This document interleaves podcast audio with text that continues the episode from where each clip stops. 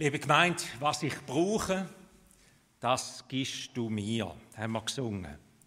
Wenn ich das tiefste raus brauche, dann gibst du mir, da wo ich suche im Leben, da wo ich eine Sehnsucht danach habe, das finde ich bei dir. Wir sind einmal ein bisschen zurückgeworfen zu dem Wort, wo Jesus sagt, der Menschensohn muss, muss erhöht werden, damit alle, die an ihn glauben, ewiges Leben haben. Ist das so?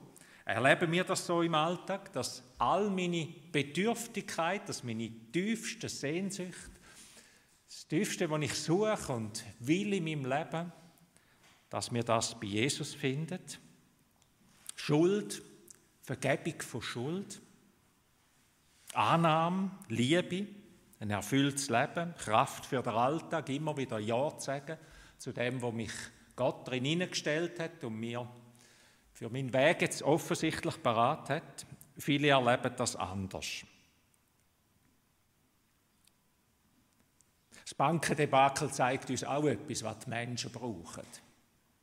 Einfach von der anderen Seite. Das Geld. Gier nach noch mehr. Die Bibel sagt im 1. Timotheusbrief, Geldgier ist die Wurzel alles Bösen. Ich habe mich gefreut, dass man in den letzten Tagen und Wochen, nebst allem, wo man sich nicht freuen kann, dass man auch wieder über Gier geredet hat in der Öffentlichkeit. Nicht nur in der christlichen Kirche, sondern in der Öffentlichkeit. Gier von uns Menschen, die unersättliche Gier, immer noch mehr zu wollen. Und es geht nicht nur um Gier von irgendwelchen Managern, die irgendwelche Millionengehälter haben, sondern es geht letztlich darum, dass wir uns anschauen und uns fragen, und, und welches ist der Ausdruck von meiner Gier? Wo will ich immer mehr Ansehen, Wohlstand, vielleicht auch Geld? Ich habe den Gottesdienst oder die Predigt überschrieben, Anfangswoche mit «Wenn Geld keinen Wert mehr hat». Wenn das Geld nicht mehr zählt. Wir haben heute eine Geschichte gelesen, wo es nicht darum geht, dass Geld nicht mehr zählt wegen Inflation oder Teuerung oder irgendwelcher Bank plündert ist, sondern weil das Geld nicht mehr zählt im Angesicht von etwas ganz anderem. Palmsonntag, die Leidenswoche von Jesus, wir haben die Geschichte gelesen und der Roland hat es auch nochmal betont, äh, zwei Tage bevor Jesus gekreuzigt worden ist, zur Leidensgeschichte, zur Karwoche gehört die Geschichte von dieser Frau. Eine verrückte Geschichte, wo das Geld den Wert total verloren hat. 300 Denar, da ist ein Denar ist ein Tageslohn, von heisst, es ist etwa der Lohn von einem Tageslöhner in der Bibel. 300, das ist ein Jahresgehalt. Ein ganzes Jahresgehalt, ein durchschnittliches Jahresgehalt. Geld hat hier den Wert verloren, aber etwas anderes hat Wert bekommen, nämlich die Frage der Hingabe, die Frage der Hingabe und der Liebe. Aber gehen wir einmal der Reihe nach. Wir sind in Bethanien, die Geschichte spielt in Bethanien. Bethanien ist ein Dörfli außerhalb von Jerusalem. Es ist am Abhang vom Ölberg, ostwärts. Das Dorf Bethanien, wo man von Jesus öppe lesen, dass er dort durchgegangen ist, auch in äh, in den Leidenswochen eben dort hergegangen ist, auch äh, zur Nacht zum Beispiel. Bethanien hat offensichtlich viele Anhänger gehabt. Wir lesen in der Bibel, in den Evangelien, dass dort in Bethanien Häuser gab, wo Christen gewohnt haben. Erste christliche Gemeinschaften entstanden sind. Erste Hausreise, erste Kleingruppen von Menschen, die nicht mit Jesus unterwegs sind und drei Jahre mit ihm durchs Land gezogen sind, sondern die dort gewohnt haben, dort sind, aber mit Jesus im Herz verbunden sind. Ihn kennt haben, ihm nachgefolgt sind. Erste Hauskreis, es sind sicher zwei namentlich bekannt. Der erste ist das Haus von der Maria, und von der Martha und vom Lazarus, drei Geschwister, Maria und Martha, die Geschichte kennen wir gut, auch der Lazarus, wo Jesus ihn aus dem Tod auferweckt hat. Und dann lernen wir heute in dieser Geschichte das zweite Haus kennen, wo es eine kleine Gruppe hatte, oder mindestens christliche Anhänger hatte, Christen hatte, das Haus vom Simon, nicht dem Simon Petrus, sondern sein Beinamen ist Simon der Aussetzung. Offensichtlich ist er vom Aussatz geheilt worden Und da ist so etwas Verrücktes gewesen, dass ihm der Name ein Leben lang mitgegangen ist. Simon der Aussetzung. Wahrscheinlich hat ihn Jesus geheilt. Es steht nicht, aber man muss es annehmen. Was für, was für Christen und für Hauskreis in dem Sinn bezeichnet ist, sie gehören zusammen, sie sind miteinander immer wieder unterwegs, man trifft sie miteinander an. Der Johannes, wo die Geschichte auch überliefert, auch der, auch der Lukas, Nein, auch der, auch der Matthäus. Der Johannes sagt, der Lazarus sei bei dieser Geschichte auch im Haus gewesen. Wir haben jetzt quasi die Kurzversion gehört vom, vom Markus. Der Lazarus sei auch dort gewesen und auch Martha sei da gewesen. Und ihr könnt euch vorstellen, was sie gemacht hat. Sie hat dient. Sie hat geschaut, dass die Leute tolles Essen können. So berichtet der Johannes. Nicht verwunderlich. Maria ist auch dort mit ihrer großen Hingabe gesetzt in die Arbeit und packt an. Äh, die Martha. Entschuldigung. Das ist natürlich falsch gesagt. Die haben es alle gemerkt und sagen nichts. Die, die Martha war auch dort. So. Eine verrückte Szene. Da kommt jemand rein, Während dem Essen oder kommt rein, da steht jemand auf, es heisst, auf das Mal sei eine Frau dort gewesen, und der Johannes sagt, es ist Maria gewesen. Darum habe ich eben den Durcheinander gemacht, ihr entschuldigt. Der Johannes sagt, es ist Maria gewesen. Maria steht auf, nimmt das Ölfläschchen mit teurem Nardenöl drin, bricht dem Fläschchen den Kopf ab, so wie man da, weiß nicht, mit einer Ampulle manchmal machen muss oder, wo wir da uns einflößen oder so, nimmt das und lehrt das Jesus über den Kopf hinein und salbt ihn mit dem kostbaren Öl. Mit Öl salben, das tönt jetzt für uns ein fremd, ist in der damaligen Zeit nicht fremd gewesen und hat drei Bedeutungen gehabt. Die erste Bedeutung war, man hat Leute gesalbt mit Öl als Zeichen von der Ehrerbietung, ein Gast. Du salbst mein Haupt mit Öl. Lernen wir im Psalm 23, beten wir im Psalm 23. Du erfrischst mich, wenn alles staubig und dreckig ist und man wahrscheinlich nicht immer noch gut geschmeckt hat, oder? Dann, dann die Ehrerweisung äh, mit Öl solche Salben und, und an einem Gast Ehre erweisen. Das Zweite war, dass man sich an die Königssalbung, an die Ordination erinnert hat. Der Saul, der David, die Könige sind gesalbt worden zum, als, als, äh, zum König, zum König gesalbt worden. Und die dritte Art von Salbung war bei den Verstorbenen.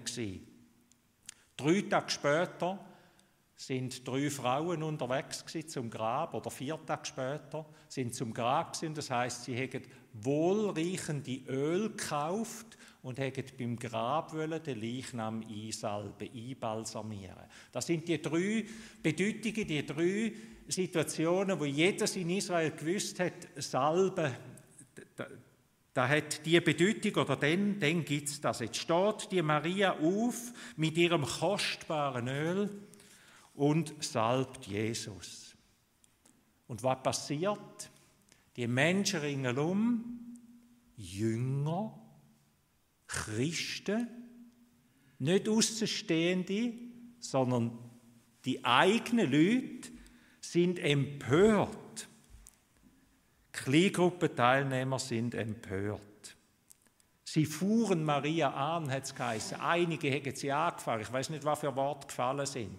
Aber wahrscheinlich, was machst du und noch wollen irgendwie die Sache retten? Das gibt es doch gar nicht. Ein Aufruhr, so eine Verschwendung, 300 Denar, für 300 Denar ruft den einen in die Mitte, hätte man doch das Fläschchen mindestens können verkaufen Eben, ein Jahresgehalt, stellt euch das vor. Nicht ein Jahresgehalt von 15 oder 20 Millionen, wie das heute vielleicht üblich ist, aber ein Jahresgehalt von jemandem, wo es ein Jahresgehalt war.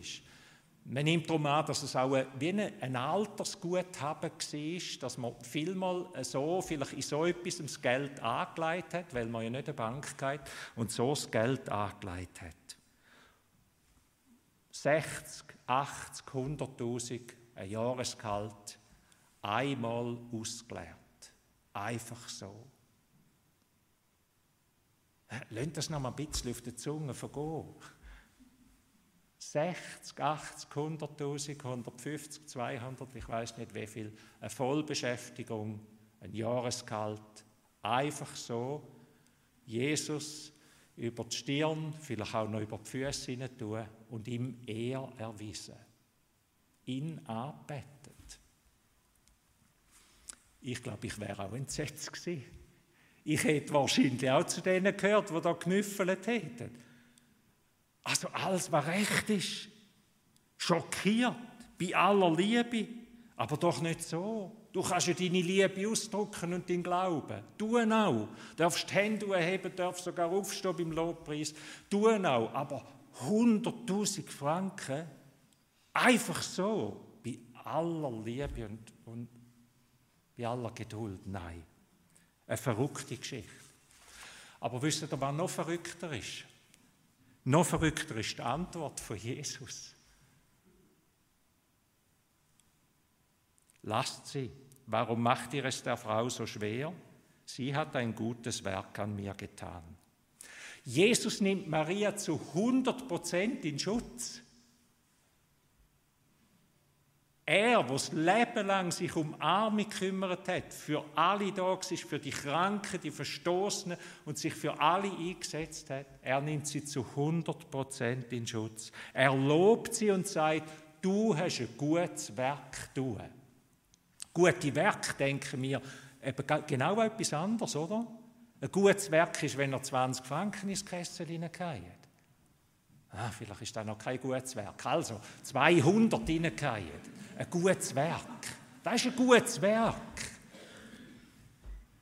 Jesus sagt, sie hat ein gutes Werk tun, indem sie mir ihre Liebe gezeigt hat und mir aus, zum Ausdruck gebracht hat, was ich ihr bedeute. Jesus denkt anders. Eine gute Tat ist Jesus Liebe erweisen. Eine gute Tat ist überschwänglich Gott lieben sich der Glauben etwas kosten lassen. Ihr Lieben, auch wenn der Hauskreis in diesem Moment in Bethanien mehrheitlich beschlossen hat, das ist eine Verschwendung, dann ruft Gott in die Mitte ihnen, ich bin anderer Meinung. Ich bin anderer Meinung. Da zählt nicht die Mehrheit. Ich bin anderer Meinung. Sie hat eine gute Tat zu tun. Darf, soll man seinen Glauben denen weg leben? Uns stehen die Harzberg, ich hoffe euch auch, mir auch. Mir ist das neu wieder, mich hat das wirklich, wirklich beschäftigt. Darf uns Glauben etwas kosten? Die ganze Welt würde sagen, die Christen, die sind ja von Sinnen. Wenn wir so etwas heute machen würden, da sind sie ja sowieso für die Welt. Aber erst recht, da hat man jetzt einen Ansatz, das geht doch nicht. Aber ich glaube auch, die Hälfte von unserer Kirche, wahrscheinlich, von uns, würde das sagen, jetzt ist aber wirklich nicht mehr gut mitnehmen. Jetzt ist gar nicht mehr gut. Eine verrückte Antwort, Gott ist anderer Meinung. Er sagt, die gute Tat ist nicht, wenn ihr den Armen helft, die gute Tat ist nicht, wenn ihr eine diakonische Kirche gemeint sind und einem Dorf und den Kindern und den Alten und allen möglichen Menschen helfen und eine Anlaufstelle sind. Eine gute Tat ist, wenn du Jesus arbeitest und liebst. Du sollst den Herrn, deinen Gott, lieben von ganzem Herzen, von ganzer Seele, mit all deinen Kräften. Maria hat das gemacht. Und sie hat sich nicht einen sündhaften Blumenstrauß für das gekauft, wo nach einer Woche und Jesus gegeben, wo nach einer Woche verwelkt ist, sondern sie hat ein sündhaft teures Parfüm, ein Jahreskalt in Luft auflösen lassen. Vielleicht hat es auch noch wochenlang fein geschmeckt im Haus vom Simon. Aber weg, einfach weg, verpufft. Es ist verrückt, ihr Lieben, Gott ist anderer Meinung. Ich möchte auch etwas vorlesen vom Jakob Wampfler. Heute Morgen hat Jakob Wampfler einen Post tun, wo es mich gerade ein bisschen gefroren hat und ich habe gedacht, das ist eigentlich wie da. Der Jakob Wampfler, ein, wenn er bei uns bei äh, der Bundeshausbetter, ehemaliger Bundeshausbetter, Und wenn er zu uns einmal zu den Konformanten kommt, sagt er, ich mache halt nichts anderes wie Scheisse putzen. Für die Ärmsten im Passantenheim zu tun, ist für die Ärmsten da. Da ist sein Leben und er sagt, ich mache das richtig gern. Also wenn einer uns darf sagen, ich setze mich wirklich für die Armen ein und ich gebe mein ganzes Leben für das, dann der Jakob Wampfler. Nur so viel, dass wir das nicht falsch verstehen. Heute Morgen schreibt er, aber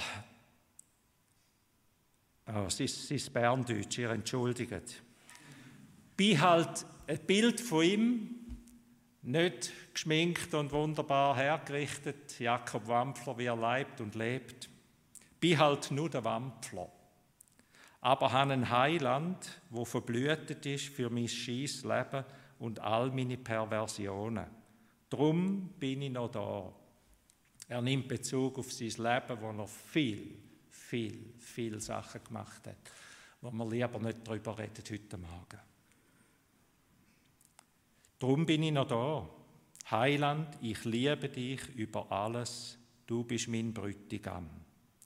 Ich leide darunter, wie unsere frommen Floskeln und selber zusammenbastelten theologischen, menschenverachtenden Gesetze und Vorschriften und Füdli-Regeln wichtiger sind als die blutverschmiert und echt und innige Liebe von unserem Heiland am Kreuz.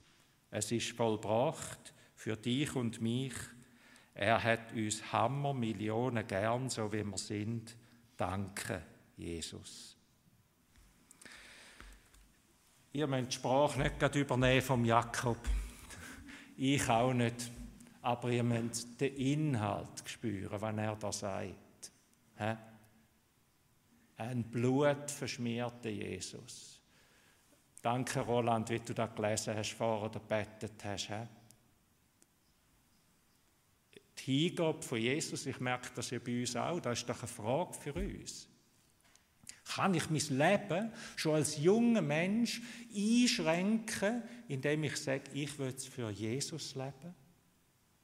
Muss ich nicht zuerst noch alles geniessen, sagen wir unseren Jungen nicht geniessen, noch so lange kannst und tun und bleib aber einigermaßen auf der Linie?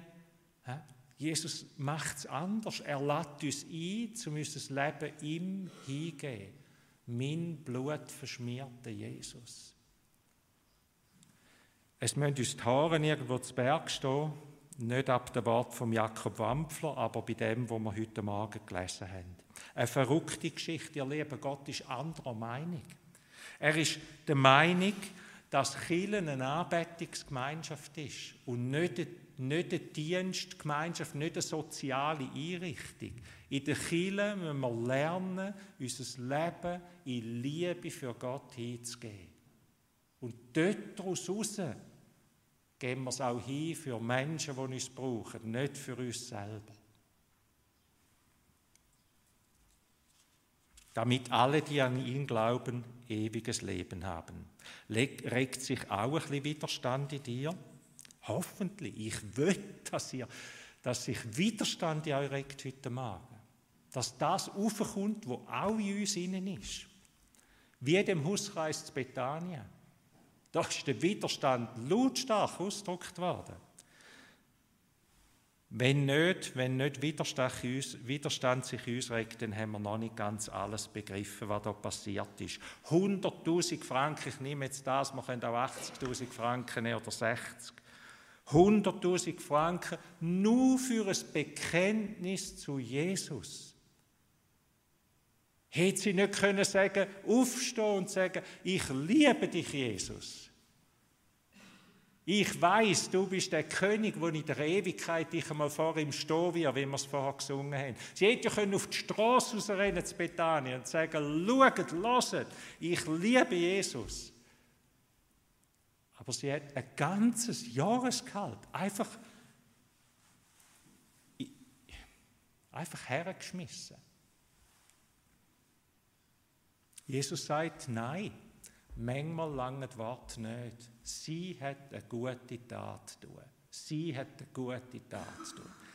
Eine verrückte Herausforderung. Kielen ist nicht eine soziale Institution. Die Gesellschaft erwartet das von uns. In der Gesellschaft haben wir eine Berechtigung, weil man kann sagen, aber die tun noch viel Gutes. Siehe, wie der Kanton Thurgau das auch gemacht hat. Das ist, jawohl, so nimmt man uns von außen wahr. Ja, aber im Herzen, Gott nimmt uns anders wahr und sagt, ihr seid eine Anbetungsgemeinschaft, wo euer Leben mir hergeht, wo euer Leben in Liebe zu mir hingeht. In unserem Gebetsbrief, den wir in der Gemeinde haben und, äh, und wo jedes Dorf in dem Sinn, wo wir miteinander beten, da hat äh, der Peter und Gabi aus ihren vielen Beziehungen, die sie haben, ihnen tun, dass im Iran jetzt äh, in den letzten Monaten etliche gefangene Christen freigelassen worden sind. Unter anderem auch der Yusuf Nadar, Nadar Khani. Er ist vor zwölf Jahren im Iran zum Tod verurteilt worden, lebt immer noch, im Gefängnis gelebt und hingeschmachtet und hingelebt auf den Tag, wo er hingerichtet wird. Und jetzt sind mehrere Gefangene freigelassen worden, unter anderem auch er. Er war im Gefängnis, Todesurteil wegen Gotteslästerung, weil er Christ geworden ist. Bei der, bei der Freilassung hat er zuerst gesagt, ich danke all denen, die für mich treu gebetet haben und mit mir die Jahre durchgelebt haben. Und dann sagt er, aber alles, was ich ertragen musste, war klein im Vergleich zu dem, was Christus für uns am Kreuz erleiden musste. Die Anbetung vom Josef, Josef, jawohl so sagt man es glaubt. Die Anbetung vom Josef sind nicht 100.000 Franken gewesen, es ist sein ganzes Leben gewesen. Das ist seine Anbetung gewesen. Menschen helfen, Arme gibt es immer, sagt Jesus. Und der Auftrag gehört zu uns. Der gehört aber zu jedem Menschen, ob er christlich oder nicht christlich. Sonst sind wir, glaube ich, keine Menschen mehr. Aber leben wir aus anders, dass die Anbetung vor der Arbeit kommt, dass die Anbetung, dass die Anbetung Arbeit und Hingabe ist, dass die Anbetung nicht Halleluja singen oder aufstehen oder was auch immer ist oder irgendeiner Form sich erledigt, sondern dass Anbetung einfach Hingabe ist. Ich gebe dir mein Leben hin, du bedeutest mir alles was ich brauche, das gibst du mir. Wer nicht sein Kreuz auf sich nehmen will und mir nachfolgt, der ist meiner nicht wert, sagt Jesus. Maria hat geliebt. Sie hat Jesus gesalbt als Ehrengast. Sie hat ihn gesalbt zum König über Himmel und Erde und sie hat ihn gesalbt zum Begräbnis. Drei, vier Tage später ist sie mit anderem Öl und Gewürz zum Grab gelaufen und hat dort ihren kreuzigten Herr wollen salben. Wollen, weil das Grab leer war. Weil Jesus zur Rechten vom Vater sitzt und wir ihn dort gesehen werden. Alle Taten, alle guten Taten gehen vergessen im Laufe der Zeit. Da erinnert wir uns nicht mehr daran. Aber Jesus hat gesagt, an die Tat von dieser Frau wird überall auf der Welt, durch alle Jahrhunderte und Jahrtausende durch, wird man sich erinnern. Eine verrückte Herausforderung. Eine verschwenderische Maria soll unser Vorbild sein. Amen.